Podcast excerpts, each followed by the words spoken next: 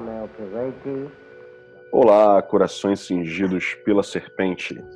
Estamos aqui em mais um podcast Sabedoria Arcana. E nesse episódio nós vamos falar sobre o famoso Maluco Beleza, considerado um dos maiores expoentes da divulgação de Telema, não só no Brasil, mas em todo o mundo. E eu estou aqui acompanhado dos meus dois grandes amigos, Lincoln Mansur e Adílio Jorge Marques. Sejam bem-vindos. Fala, meus irmãos, mais uma vez é um prazer estar aqui com vocês, falando do, de um grande exponencial da música brasileira aí, né? Que é o, o grande Raulzito. E aí, meus irmãos, tudo bom? Prazer estar aqui de novo. Vamos falar da metamorfose ambulante. Mudar sempre de opinião é importante. Isso aí. A gente tem alguns tópicos aqui bem interessantes, porque o nosso foco, além de falar um pouco da história do Raul, que a gente nem precisa se aprofundar tanto, porque já tem tantas obras que versam sobre esse assunto, a gente vai procurar focar um pouco mais no, no artista, mas indo de forma mais aprofundada também no ocultista, naquele praticante da, das artes ocultas que se interessou por várias coisas, estudou várias coisas ao longo da sua vida, a gente consegue perceber essas influências em suas obras, como a própria música Gita, né? É, escrita em parceria com o Paulo Coelho, e, mas a gente sabe que a maior influência nessas obras foi Telemann e, obviamente, os escritos de Aleister Crowley. E para começar aqui esse nosso podcast de hoje, gostaria de falar um pouquinho da, de como Raul Seixas utilizou o rock and roll, que já era de certa forma uma ferramenta da contracultura para questionar o status quo utilizado fora do Brasil, como na própria Inglaterra, nos Estados Unidos, né? E o Raul ele representa de forma muito forte, muito clara, esse artista da contracultura aqui no Brasil, questionador do status quo, inclusive correndo risco em muitos momentos por conta do próprio período político que nós vivíamos aqui no Brasil durante toda a ditadura. E eu gostaria que os meus amigos comentassem um pouco mais também dessa, dessa parte histórica e, e do rock and roll como representante de uma contracultura forte, uh, resistente e tentando uh, qualquer tipo de uh, tentativa de tolher a liberdade do ser humano. É, o, o Raul, ele é considerado por muitos como o pai do rock nacional, né? Ele foi eleito lá pela revista Rolling Stone como o 19 maior artista da música brasileira. E, e ele, né, ele vem muito trazendo essa, essa questão como um dos primeiros é, nomes do rock nacional é, no Brasil começa com lá na Bahia, com nos anos 60 com Raulzito e os Panteras, e passa por um período que não que as, a, a, acaba não, não, dando muito sucesso. Ele passa por um período posterior de produtor musical, trabalhando junto com Gerry Adriani, que era presidente da, da CBS na época. E, e, ele sempre se mostrou um cara à frente do, do seu tempo, né? E a partir dos anos 70, ele surgindo mesmo com o auge da, da música e repercussão nacional aí é, no, no, rock nacional. E, e, o rock, ele sempre teve essa, essa figura de, de, de vanguarda, de, de, de, lutar contra a, a, sociedade vigente. E a gente passava por um período né, histórico de, de início da ditadura militar aí. Então, é, ele vem romper mesmo com aquela moralidade, com aquilo tudo que, que estava em, em, em voga. Ah, isso é bem colocado aí, Lincoln. O, eu acho que o Raul, e a gente vê isso nas várias obras que já existem aí no, no mercado aqui no Brasil, é, falando da vida dele, da importância dele para a cultura, para a contracultura, para a colocação do rock nacional. Eu acho que ele é o cara. Para mim, ele é o, o nome que realmente faz é, o questionamento, a postura do questionador, que traz o novo, que coloca, inclusive, o rock internacional, o rock tipo Elvis Presley, que ele admirava, para dentro do Brasil.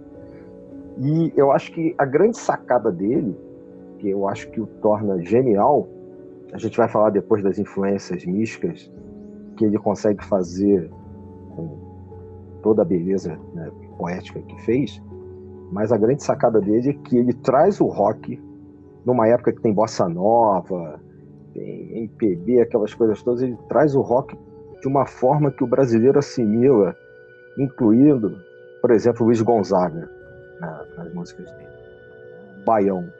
Então esse rock baião, é, um rock brasileiro que era de, meio que depreciado, ele consegue colocar na nossa cultura de uma maneira tão natural e ao mesmo tempo tão impactante que eu acho que isso por si só, independentemente de outros interesses que a gente possa ter no Raul, já colocam ele, o Raul Seixas, realmente como um, expoente na nossa música e na nossa cultura. E segundo a gente vê hoje, né, esse rock, esse momento que ele marcou na, na história artística brasileira, na verdade, transcende as nossas fronteiras, né? Porque ele é conhecido lá fora é, como realmente o pai do rock no Brasil. Né? Ele não é conhecido só aqui dentro. O Toca Raul você escuta nos Estados Unidos, você escuta na Europa, né? você escuta em, em shows não só por brasileiros, mas por sul-americanos. É, se não me engano, foi no, no, foi no último Rock in Rio, no penúltimo, que o Bruce Springsteen é, é, cantou Sociedade Alternativa, né? Se me falha a memória agora. Sim, Isso sim. mesmo.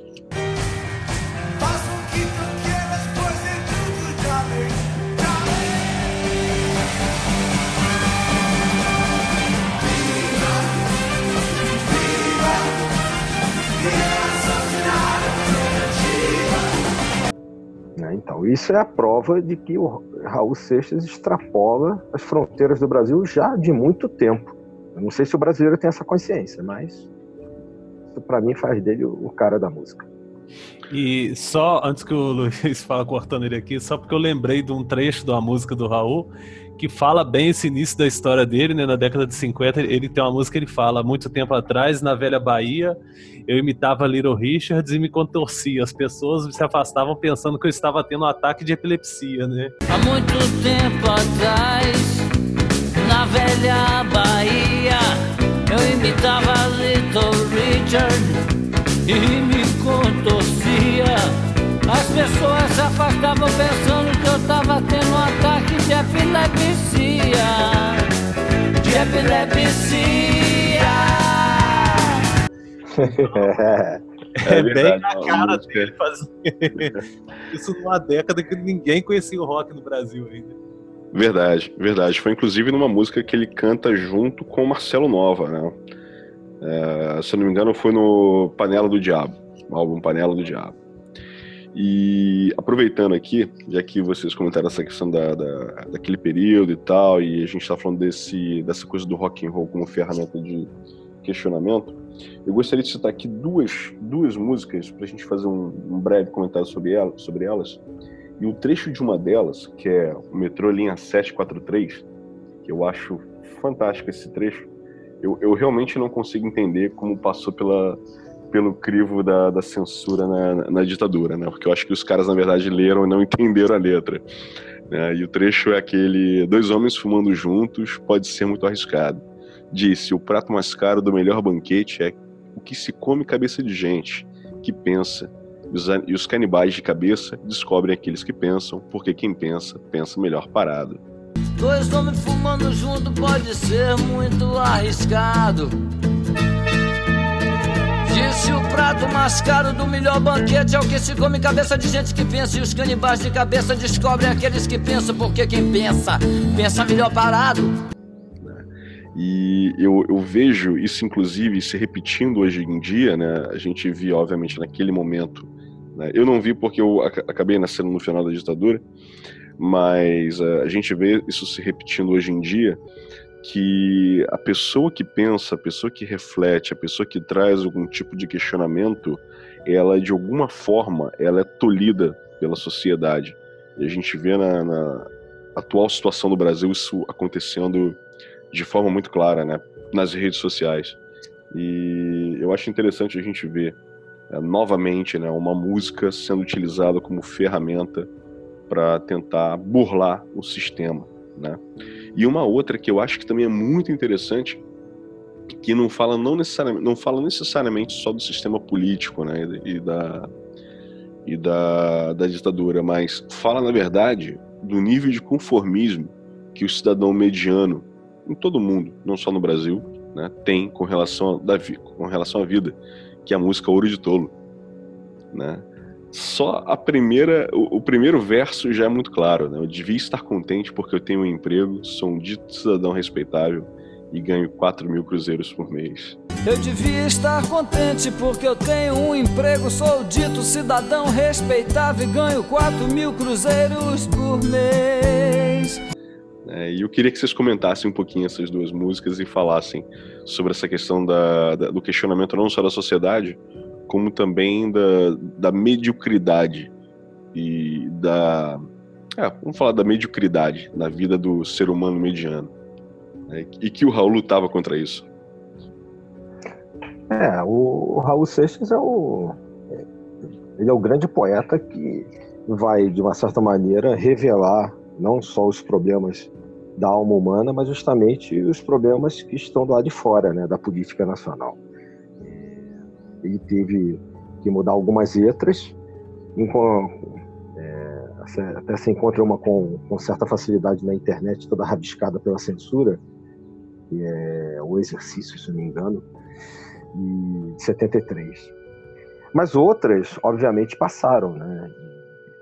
Essa do metrô 743, como todas as outras, de uma certa maneira, acho que por mais que ele dissesse que era anarquista e que dissesse né, abertamente nas entrevistas e no que ele escreveu que ele não queria se envolver nessa política e que não tinha que votar em ninguém, né, e etc. Tanto que agora nas eleições até se usou aquele mote, né? É, faça como Raul, anule seu voto e tal. É, de uma certa maneira, ele provocava as pessoas a pensar e a questionar. Então, como diz Aristóteles, né, todo homem é um ser político, logo é impossível você ficar alheio ao que acontece na sua cidade, né, na sua convivência política. E ele não, não tinha como, por mais que ele quisesse, ele não, tinha como ficar alheio àquela realidade do Brasil. Eu acho que é interessante a questão dessas duas músicas é, e juntar com elas a questão da sociedade alternativa, né? Quando ele e o Paulo Coelho resolvem realmente fundar a Sociedade Alternativa, fazer os panfletos, distribuir nos shows, distribuir na rua e etc. E tops do ICOD aparecem nos shows, queimam o material. E o, em 74, quando ele lança lá o Guita, o disco, né, que foi o mais famoso, que deu mais repercussão para ele, prendem ele lá no aterro do Flamengo.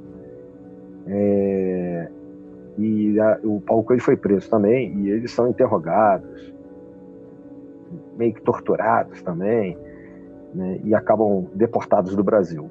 Né, porque a sociedade alternativa, por mais que ele dissesse estava dentro de cada um, na verdade, como a gente acabou de dizer aqui, não tem como não estar fora também.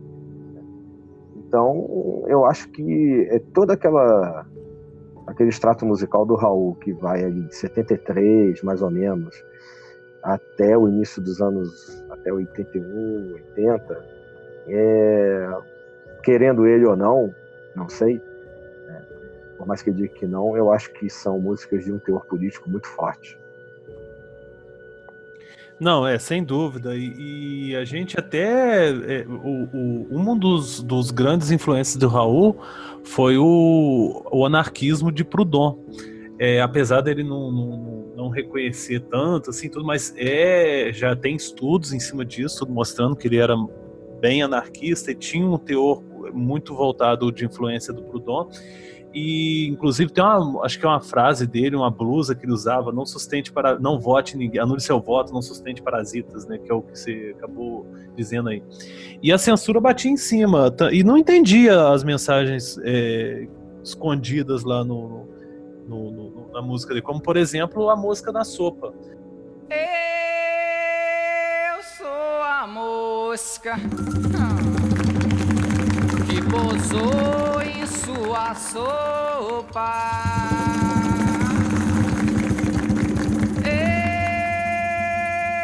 Eu sou a mosca que pintou pra lhe abusar. Que tem até é, o documento do, do, da censura dizendo que era uma música sem, sem muita. É, sem muita informação, sem muita informação no meio dela e tudo. E, no entanto, eles não entendem a, a, a sutilidade da coisa por trás da mosca na sopa que está incomodando, né? E, inclusive, tem uma gravação famosa da música do Rock das Aranhas dele, que ele abre a música falando sobre o dicionário da censura. Que no dicionário que a, que a é, que os meios de censura davam a todo produtor musical e que tinham as palavras que eles não podiam gravar na música, como povo, gente, universidade. E depois que ele grava o Rock das Aranhas, ele, eles incluem aranha como uma das palavras censuradas pela, pela ditadura. Aí ele fala que ele foi o percussor da aranha depois de Deus. O célebre, o célebre, vocês sabem que existe um dicionário que saiu agora chamado Dicionário da Censura. O Dicionário da Censura é o seguinte: todo compositor brasileiro tem a obrigação de receber um dicionário dessa grossura, com todas as palavras proibidas, inclusive uma palavra proibida, não sei porquê, é, é, é povo, gente, universidade, escola, não pode se falar em música. Inclusive pintou a palavra aranha depois de mim. Eu fui o percussor da aranha. Depois de Deus.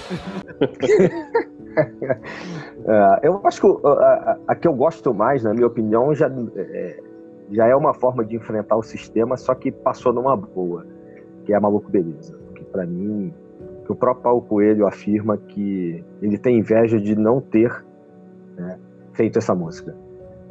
Enquanto você se esforça para ser um sujeito normal e fazer tudo igual. Eu, do meu lado, aprendendo a ser louco, um maluco total na loucura real.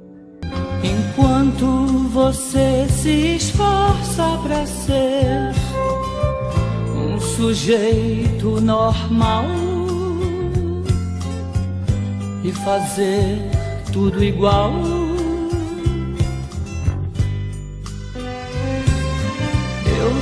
meu lado aprendendo a ser louco, um maluco total na loucura real.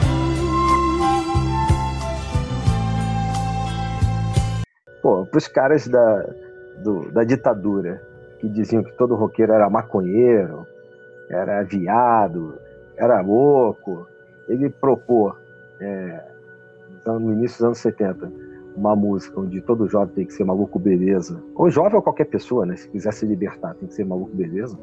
Eu acho que isso aí. E passou numa inteira, né? Uma música pequena, tem duas estrofes ali, passou numa boa. É. É, maluco beleza, tente outra vez. A própria Ouro de Tolo que o Luiz falou, cara, aquela letra era para ser no mínimo um, um, um saculejo na vida de cada um. É, até assim, comparando, mal, é, mal, comparando essa, essa música do Ouro de Tolo, é, me lembra aquele livro do Fernão Capelo Gaivota que fala a mesma coisa, só que de uma forma diferente. É, é. Do cara que, que. A gaivota que, que só quer comer e voar ali normal, e o outro que quer transcender. O ouro de tolo é, é, é, o não conformismo de ficar só naquele, naquele coisa diário e querer transcender. É nada mais Nietzscheano do que isso. Eu ia falar é. de Schopenhauer agora, né? Acho que tem muito a ver com é. Schopenhauer também, né? É, é o, o Zaratrusta no, no, último lá, o cara que quer se, se auto-superar a todo momento, né? É verdade. E é interessante até você citar essa questão de, de Nietzsche e, e o Zaratustra e tal, porque a gente começa a, a, vincular também, já que um dos maiores influenciadores da, da obra do Raul, que foi Aleister Crowley, né, ele, ele fala muito de Nietzsche, né? E voltando um pouquinho também, já que a gente vai mais à frente a gente vai falar um pouco de, de e de Crowley como influência. Eu gostaria de lembrar também um, um grande parceiro dele, que vocês mesmos citaram, né, o Paulo Coelho, que ambos mergulham de cabeça nessa história toda de, de ocultismo, de magia, e buscar essa, essa vibe toda de o que existe do outro lado, o que tem ali além da matéria que eles possam experimentar de alguma maneira. Né? Obviamente que eles tentam de todas as formas possíveis, né? desde a da maconha e o LSD até as práticas mágicas, até que eles chegam ao ponto de assinar o juramento como probacionistas da, da Astro Argento, né? é, sob a batuta do Euclides, Euclides Lacerda, que era, que era neófito naquele momento, do Marcelo Ramos Mota, já que o Marcelo Mota decide não aceitar os dois, né, o Raul e o Paulo Coelho, mesmo sendo amigo dos dois, tanto que existe uma, uma produção musical né, do, do, Mota junto com o Raul e o Paulo Coelho, uh, e passa os dois como probacionistas para o seu principal neófito aqui no Brasil, Euclides Lacerda, né, Frater Thor. E, e aí a gente começa a ver na, nas músicas do, do Raul né? Depois daquela fase inicial dele, que ele fala muito do, ele trabalha muito em cima do, do, do rock, né? o rockabilly e tal. Ele começa a produzir algumas músicas em parceria com Paulo Coelho, onde realmente a gente consegue perceber né, aquele toque do, do místico, né, aquela visão mais mística, aquela visão mais ocultista. Primeiro a gente vê em cima de Gita, né, acho que Gita é é obra-prima do Raul no que diz respeito à visão mística da, da vida, né? Raul e do Paulo Coelho em conjunto. E depois a gente começa a ver as outras músicas, como O Trem das Sete, Sociedade no Veon, Eu Sou Egoísta, né? E eu gostaria que vocês comentassem um pouco mais, meus amigos, também sobre essa, essa esse trabalho aí esse, e esse histórico entre o Raul Seixas e Paulo Coelho, que se tornou né, um, um dos escritores mais traduzidos em todo o mundo. Ah, eu, eu pessoalmente eu acho que muito do, do, sucesso dele vem da influência do Raul na, na vida dele. Eu sou a luz das estrelas, eu sou a cor do luar, eu sou as coisas da vida, eu sou o medo de amar em 74 que o Raul Seixas e o Paulo Coelho criam a Sociedade Alternativa, alguns anos antes, eles já tinham fechado uma parceria com já no ano de 73, 72, 73 aí de produção de músicas e tudo mais. É, inclusive o relato que o Adiri falou da, da, do DOPS invadir o show deles, queimar panfleto, de serem presos, torturados, levou o Raul e o Paulo Coelho se exilarem lá nos Estados Unidos, né, logo depois desse tempo aí. Ele ficou um, tempo lá, é, dizem que se encontrou com John Lennon, supostamente. Aí ele grava o, o Guita nesse exílio. É, e, o, e é o, o LP do Guita que, que abre as portas dele de volta para o Brasil após a, é, esse exílio forçado aí, né? Que fez tanto sucesso que ele foi, forçou a ditadura a trazer ele de volta. Ele vendeu 600 mil cópias, rendeu um disco de ouro. Foi o LP de maior sucesso da carreira dele, né? E, e eles voltam para o Brasil e começam, continuam na parceria, gravando outro, outras músicas. Aí tem a parceria com a partir já de 75 com o Marcelo Ramos Mota também em outras músicas, né? Já tinham já tinham parcerias antes, até dentro da Astro Argento mesmo mas é, nesse período eles já aumentam a produção mesmo é, de músicas com um maior cunho ocultista e propagandista dessa sociedade Nova York.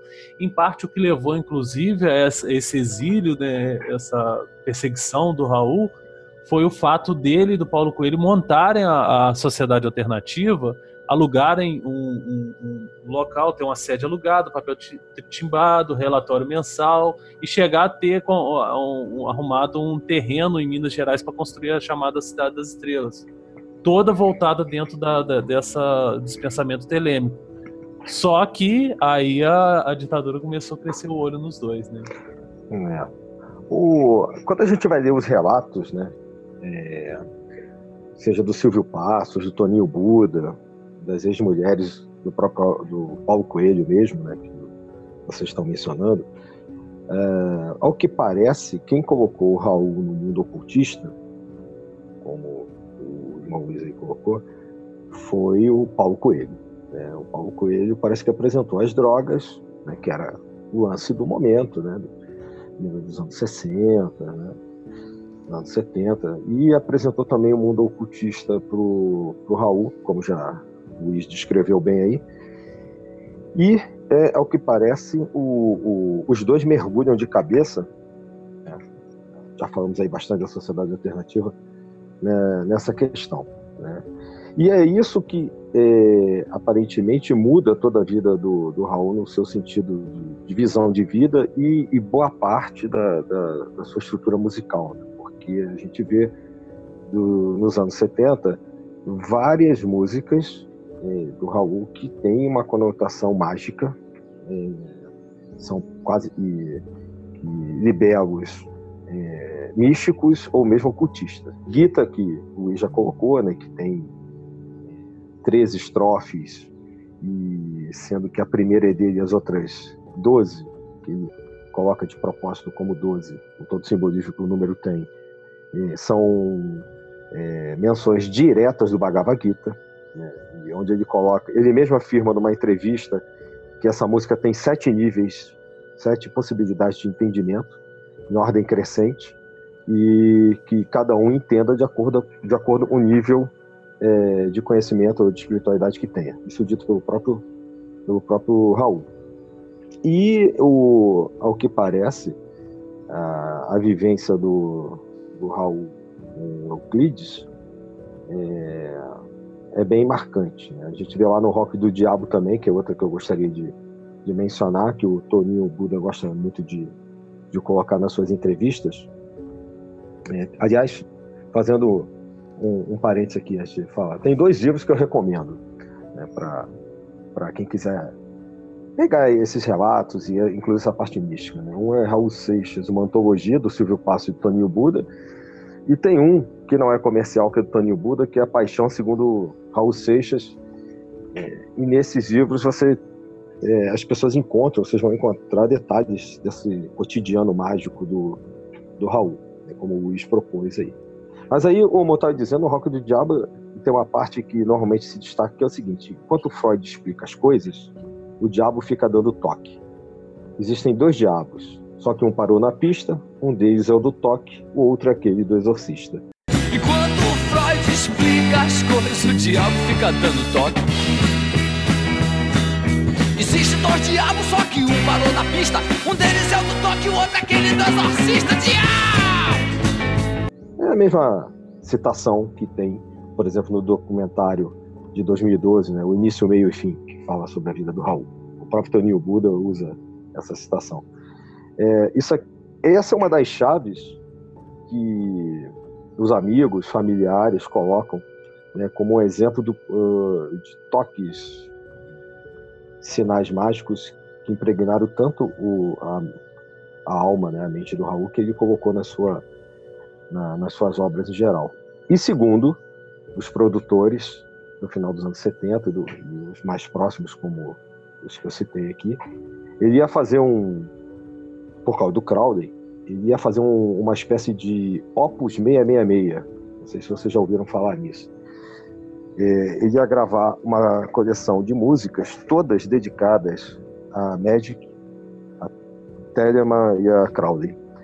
E com as coisas do cotidiano, as coisas do dia a dia, as questões da censura, né, e também questões pessoais da vida dele, uh, ele foi separando as músicas, escolheu capa, mas a coisa nunca acabou fechando. Esse Opus 666 nunca saiu realmente, e as, as músicas acabaram é, espalhadas em vários LPs do, do Raul.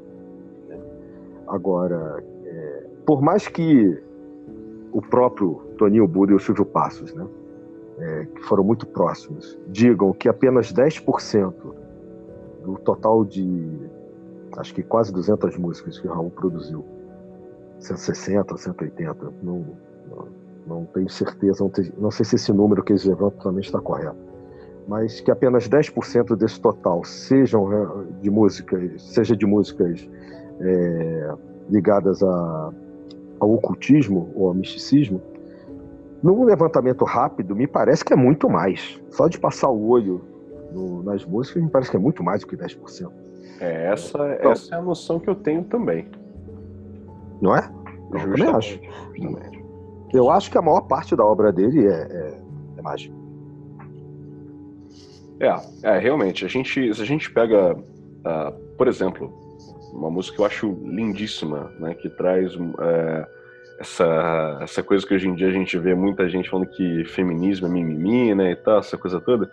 Mas a gente vê, por exemplo, Ave Maria da Rua, cara, é uma música, é uma, é uma obra de arte, na minha visão, né, porque, Sim. Inclusive, se a gente volta novamente a falar sobre Telema e o, a influência de- eh, dessa forma de, de ver a realidade que teve na música dele, a gente vê que ah, a ideia que se tem da mulher em Telemann, né, de, um, de, um, de um ser empoderado e tal, e com, e com uma, um nível de importância muito grande no universo telêmico, e a gente ouve a letra da música Ave Maria da Rua, a gente vê que ele é uma, é uma relação que ele está fazendo ali, né? Ele fala de todas as mulheres, né? ele não fala só da. Quando a gente vê o nome da música, né? Ave Maria da Rua, a gente acha que ele vai falar de, da Virgem Maria. né? E não, na verdade, ele está falando ali de todas as mulheres. né? Desde Iemanjá até a mãe dele, a filha dele e a esposa dele. Teu nome é Iemanjá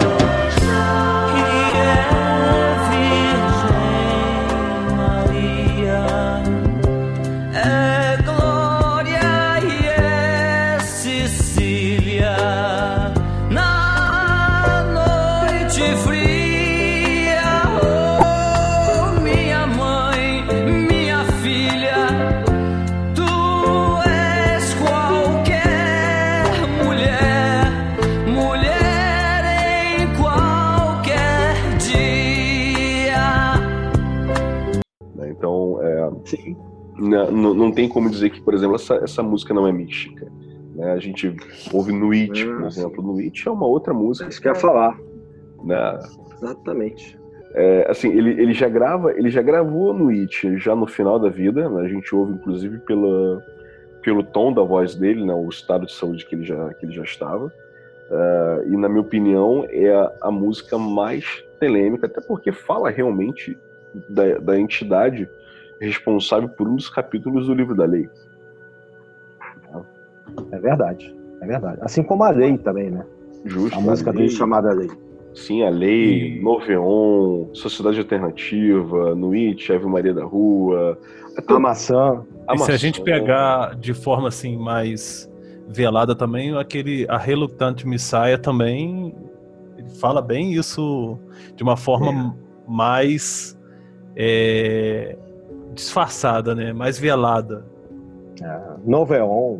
Pô, Noveon Sim, é direto. o, o trem Trem da Sete. né? Oi, olha o mal.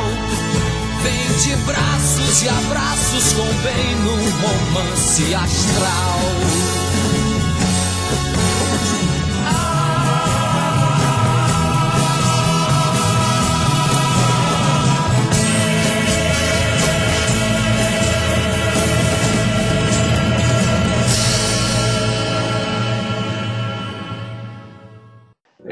Também. Eu- o próprio eu sou egoísta. Para minha morte também tem, um, Isso. tem uma visão mística né, do, do- do processo da, da morte ali. É bem- Eu sou egoísta. eu sou- Carpinteiro do é, universo. Isso aí. Carpinteiro do universo. Carpinteiro do Ah, universo. por isso que eu acho que é um quantitativo muito grande Algumas são óbvias, como o Luiz está colocando aí, né? Como no IT, por exemplo, né? Ou a lei. A lei e a sociedade alternativa são libelos telêmicos. E algumas são indiretas, são para quem conhece, né? É, alguma coisa sobre misticismo, ocultismo, como no caso de Gita, né?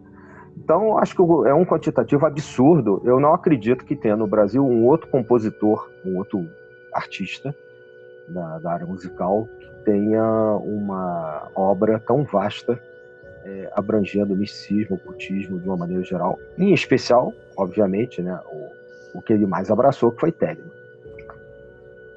É, e aí a gente vê algumas músicas que são emblemáticas dele, que tem influência do. A influência não, né? Tem a parceria do instrutor, do seu instrutor na Astro Argento, que foi o Marcelo Mota, que inclusive a gente gravou um, um podcast anterior sobre uh, a história, né, a vida e a obra do Mota. Marcelo Ramos Mota.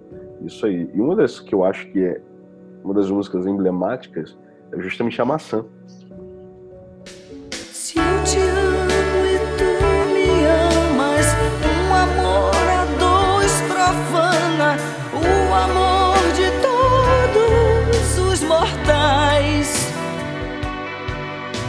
Porque quem gosta de maçã irá gostar de todas, porque todas são iguais.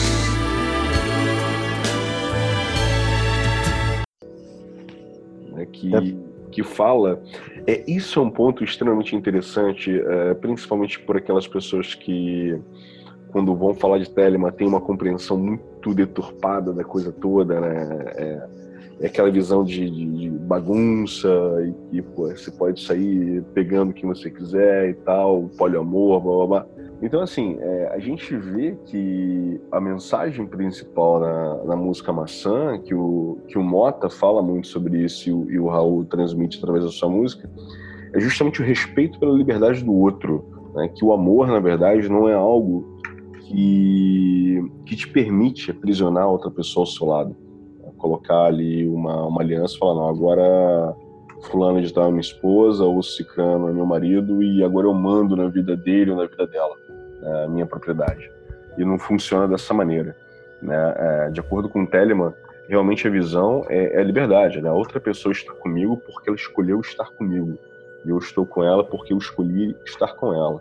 E, e se existe um acordo mútuo em que aquela relação vai ser entre os dois, Cara, é isso, é respeitar uh, a vontade do outro, né? Onde todo homem, toda mulher é uma estrela, né? E se você não, não se choca, né? Se você não invade ou tenta restringir a, a órbita do outro, cara, é válido, é válido. Uh, o amor é válido nessa, nessa situação, né? Porque a palavra de pecado é restrição, como tá, como tá no livro da lei, né? E se a gente percebe a letra da música, é justamente falando sobre o ideal do amor sem restrição. É, é, um, é uma poesia fantástica, né? A maçã é, é, algo de outro mundo, sem contar todo o simbolismo que está por trás, não só do, de ter escolhido a maçã, quanto a própria letra, né? Sim, sim. Outra que eu acho que também fala isso tudo aí que você está dizendo é a lei, que eu acabei de mencionar agora, né? Verdade, Onde verdade. Ele já começa dizendo: todo homem tem o direito de pensar o que quiser, Todo homem tem direito de amar a quem quiser. Todo homem tem direito de viver como quiser. E assim vai. Direito de viver, de viajar sem passaporte, de pensar, de escrever, não sei o que, não sei o que. É, é realmente um. Além de ser um. de bater de frente com o moralismo, toda aquela coisa que a gente já discutiu aí da sociedade, não só dos anos 70, mas na verdade até hoje, né? Uhum. Todo homem tem direito de pensar no que quiser. Todo homem tem direito de amar a quem quiser. Todo homem tem direito de viver como quiser. Todo homem tem direito de morrer quando quiser. Hoje em dia eu acho que o, é, o pessoal esconde o moralismo por, por uma pseudo casquinha de sou progressista, né? É, eu acho que essa, é, isso é a realidade do, do, do Brasil ah? nesse exato momento, onde a gente tem é, um, todo um discurso preconceituoso que uh, as pessoas que escondiam isso sob um verniz de educação, né, Pois é, é. Educação, educação acadêmica, não educação como pessoa. Esse é o grande problema. Uhum. Né? E encontraram alguém que fosse porta-voz dessa, dessa visão preconceituosa, preconceituosa da vida. Né? É, exatamente. As pessoas dão liberdade, tem que ter um porta-voz, né? As pessoas dão liberdade a seus preconceitos, e acho que é contra isso que Raul bateu o tempo inteiro. Justamente, justamente. A gente vê, inclusive, numa outra música dele, que é o Noveon, que ele fala uhum. dessa mudança que ele vê naquele momento da vida dele, que tem um trecho que é interessante, que é que ele fala em cada dia ou em qualquer lugar, um larga a fábrica, o outro sai do lar, e até as mulheres ditas escravas já não querem servir mais. Em cada dia ou em qualquer lugar, um larga a fábrica, o outro sai do lar. Até as mulheres ditas escravas já não querem servir mais. É, isso aí. Falando justamente dessa mudança que já vinha, é, que não adianta, né? Vir ditadura, vir seja lá o que for, vir religião e tentar é, restringir a evolução da consciência humana, porque não vai conseguir. Né? Em algum momento haverá essa ruptura do status quo, como foi, por exemplo, quando as mulheres ganharam liberdade de votar, né? ganharam o direito de votar né? nessa questão igualitária, uhum. a possibilidade de, do divórcio, por exemplo. Né? Você é. não está mais feliz com a pessoa, cara, por que continuar junto com ela? Né? Exatamente. É, e era uma discussão adiantou várias discussões do, do período, né? Muito à frente. E baseados exatamente nessa, nessa ideia do, do, do, do Crowley, né? Essa questão de divórcio, que era o que eu ia falar aqui rapidinho, é, tava, foi a convivência dele nos anos 70. Porque até 77, se não me engano, as mulheres não podiam se divorciar. Olha que coisa. Era no máximo. Coisa de 40 anos atrás. No máximo se desquitava. Um desquite e a mulher era taxada é. como a desquitada. Né? Exatamente. Então, é, as mensagens dele, para nós hoje, pode parecer uma coisa comum, mas ainda nos anos 70, há quatro décadas atrás apenas, era uma pancada de frente no status quo, no sistema. Completamente. E, e só puxando aqui um pouquinho para o outro lado aí, é que duas músicas deles também que eu, que eu acho assim admirável pela, pela, pelo discurso é a Judas, que ele. que ele, é pô, ele, ele, ele num, num, contexto que não, não, não havia ainda muito conhecimento de, de, de, textos gnósticos nem nada, ele me faz uma música, né, é, que fala exatamente o que o, o que o Evangelho de Judas fala, que na verdade não houve traição. É, é, foi, foi, tudo um plano. plano secreto, né? Parte de um plano secreto, né? Amigo fiel de Jesus e foi escolhido para botá-lo na cruz. Então, é, é um, cara, é, é, fenomenal. Parte de um plano secreto, amigo fiel de Jesus. Eu fui escolhido por ele para pregá-lo na cruz. E uma outra música que ele fez, que na verdade é uma uma musicalização de uma, de uma sabedoria chinesa, que é o, o conto do sábio chinês, no qual ele, ele também é, ele está numa discussão ta, é, taoísta, né?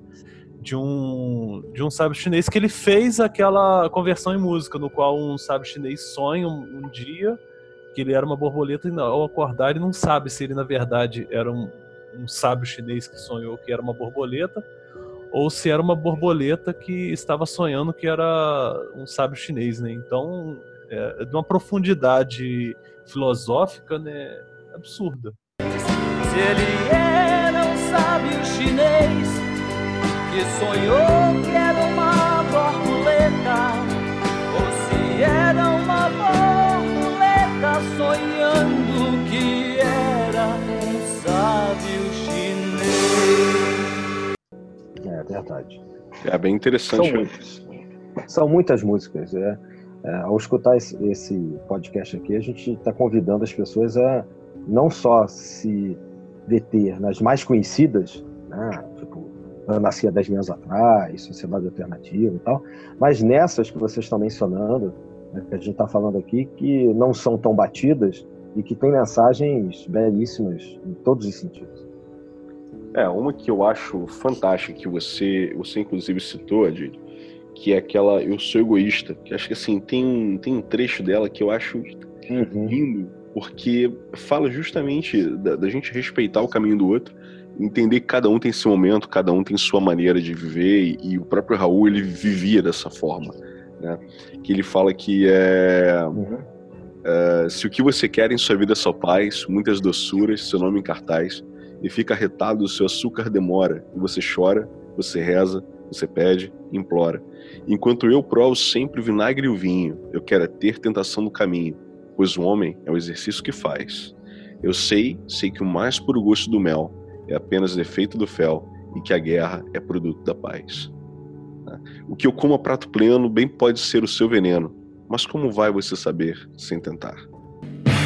Você quer em sua vida é só paz, muitas doçuras, seu nome em cartaz, e fica retado, seu açúcar demora, e você chora, você reza, você pede, implora, enquanto eu provo sempre o vinagre e o vinho, eu quero é ter tentação no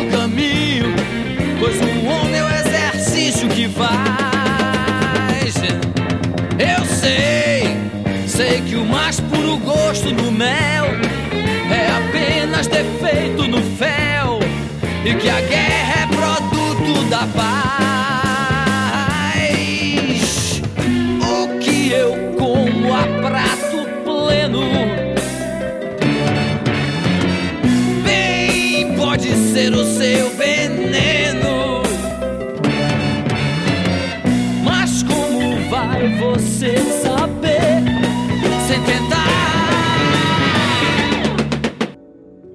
Então, acho que essa, essa questão da, da, da, visão que ele fala, da vivência, da experiência, né, é, uma, é uma visão gnóstica da busca da pessoa, né, da busca por si mesmo durante a sua existência, da própria pessoa, sem intermediário, sem acreditar no que o outro diz, mas sim vivenciando, mas sim experimentando, passando pela situação, passando por aquelas vicissitudes e dificuldades, porque, como o próprio Nietzsche falava, né, aquele que é forte, ele gosta das, das porradas que a vida dá, porque ele sabe que isso fortalece. E a gente tem novamente a visão da. O, o Crowley, Crowley escreve isso no livro Magic Without Tears, que a visão do, do Valhalla pode parecer uma visão um pouco primitiva, mas ela é, mas ela é viril e ela também é interessante porque ela traz aquela coisa do, do, do guerreiro, né? o guerreiro que ele morre feliz em luta né? e vai pro Valhalla junto com as Valkyrias, porque aquela é a missão dele. Ele sabe que vai morrer, mas é, é a missão dele, é a vida dele, é, é, o caminho dele, é a órbita dele. Né? Eu acho que Raul, na minha opinião, ele consegue demonstrar isso não só nas suas obras, mas durante toda a sua vida passando por todas as, as, as dificuldades e vicissitudes durante a, a, sua trajetória, né? Que a gente vê, inclusive, é, nas músicas que ele fala sobre isso, que ele tá morando em Ipanema, mas antes ele passou fome, né? E de, mesmo depois desse período, ele volta novamente a passar por dificuldades financeiras já no final da vida dele.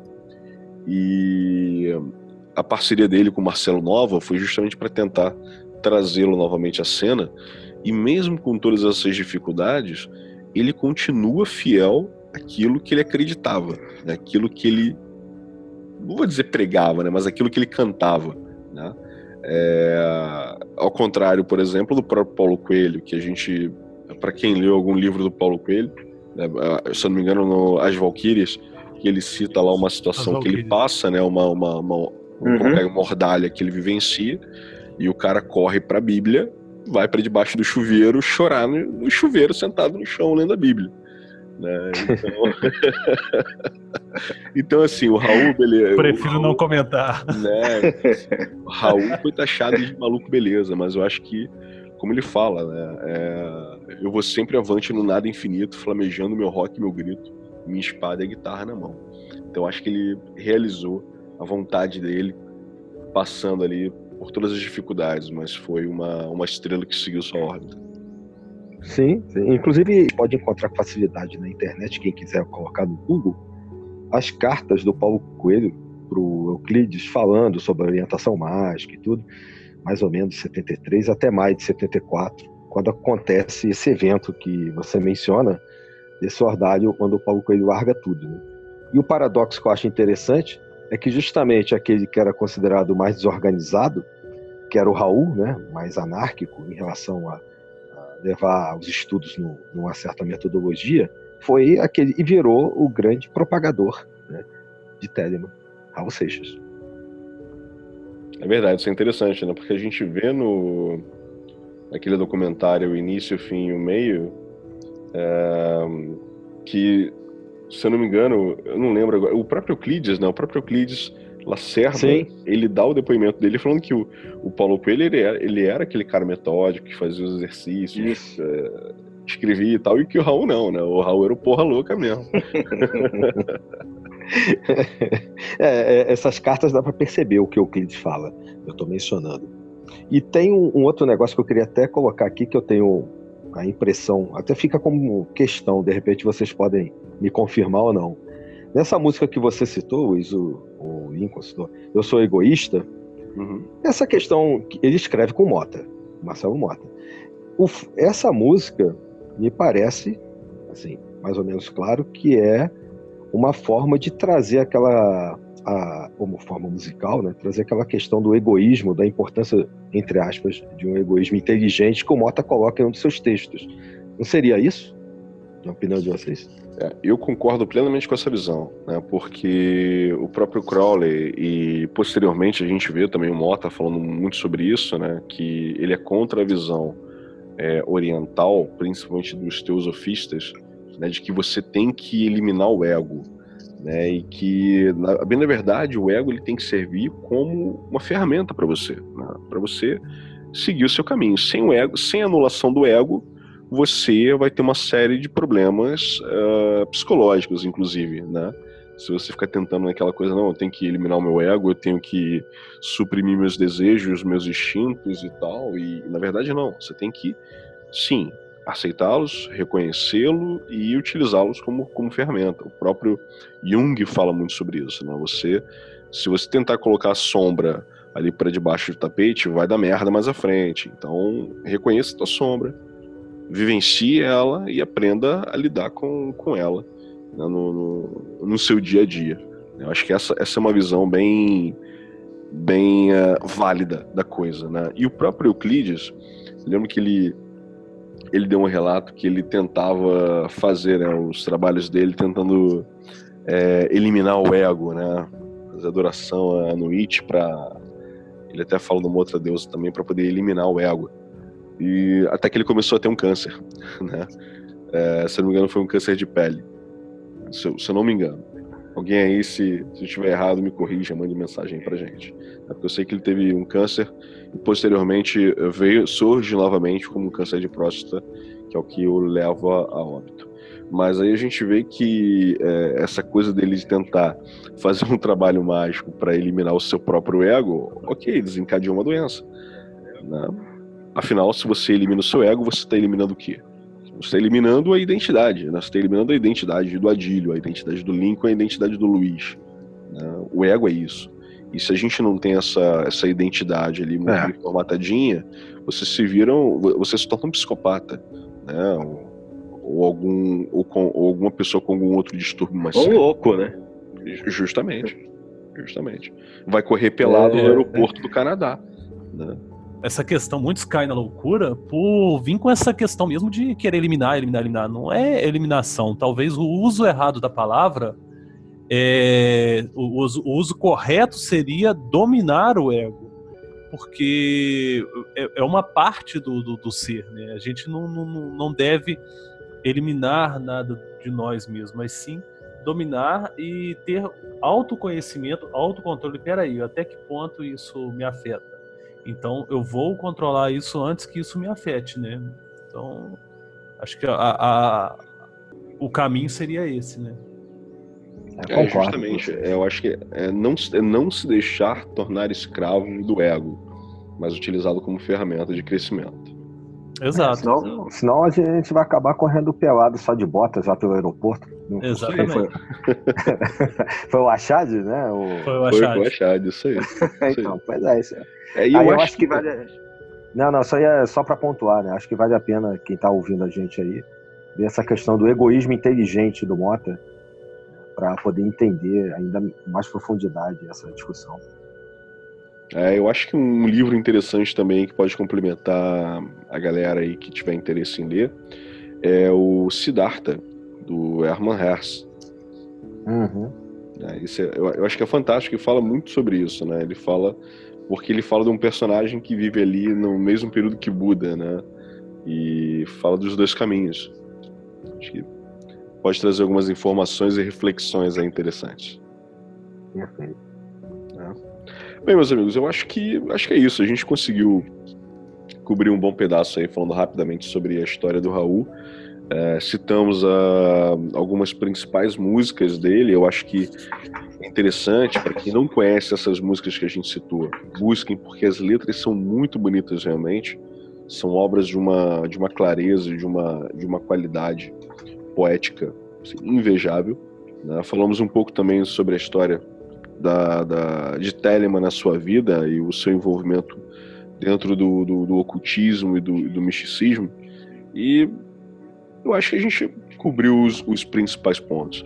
Eu gostaria só de saber do, do, do Adílio e do Lincoln se vocês têm mais alguma coisa para acrescentar. Obviamente que a gente não consegue, num episódio como esse, extrapolar toda a obra e a vida do Raul é, e Telemann como, como sua principal influência, né? mas eu acho que a gente conseguiu atingir de alguma forma alguns pontos importantes.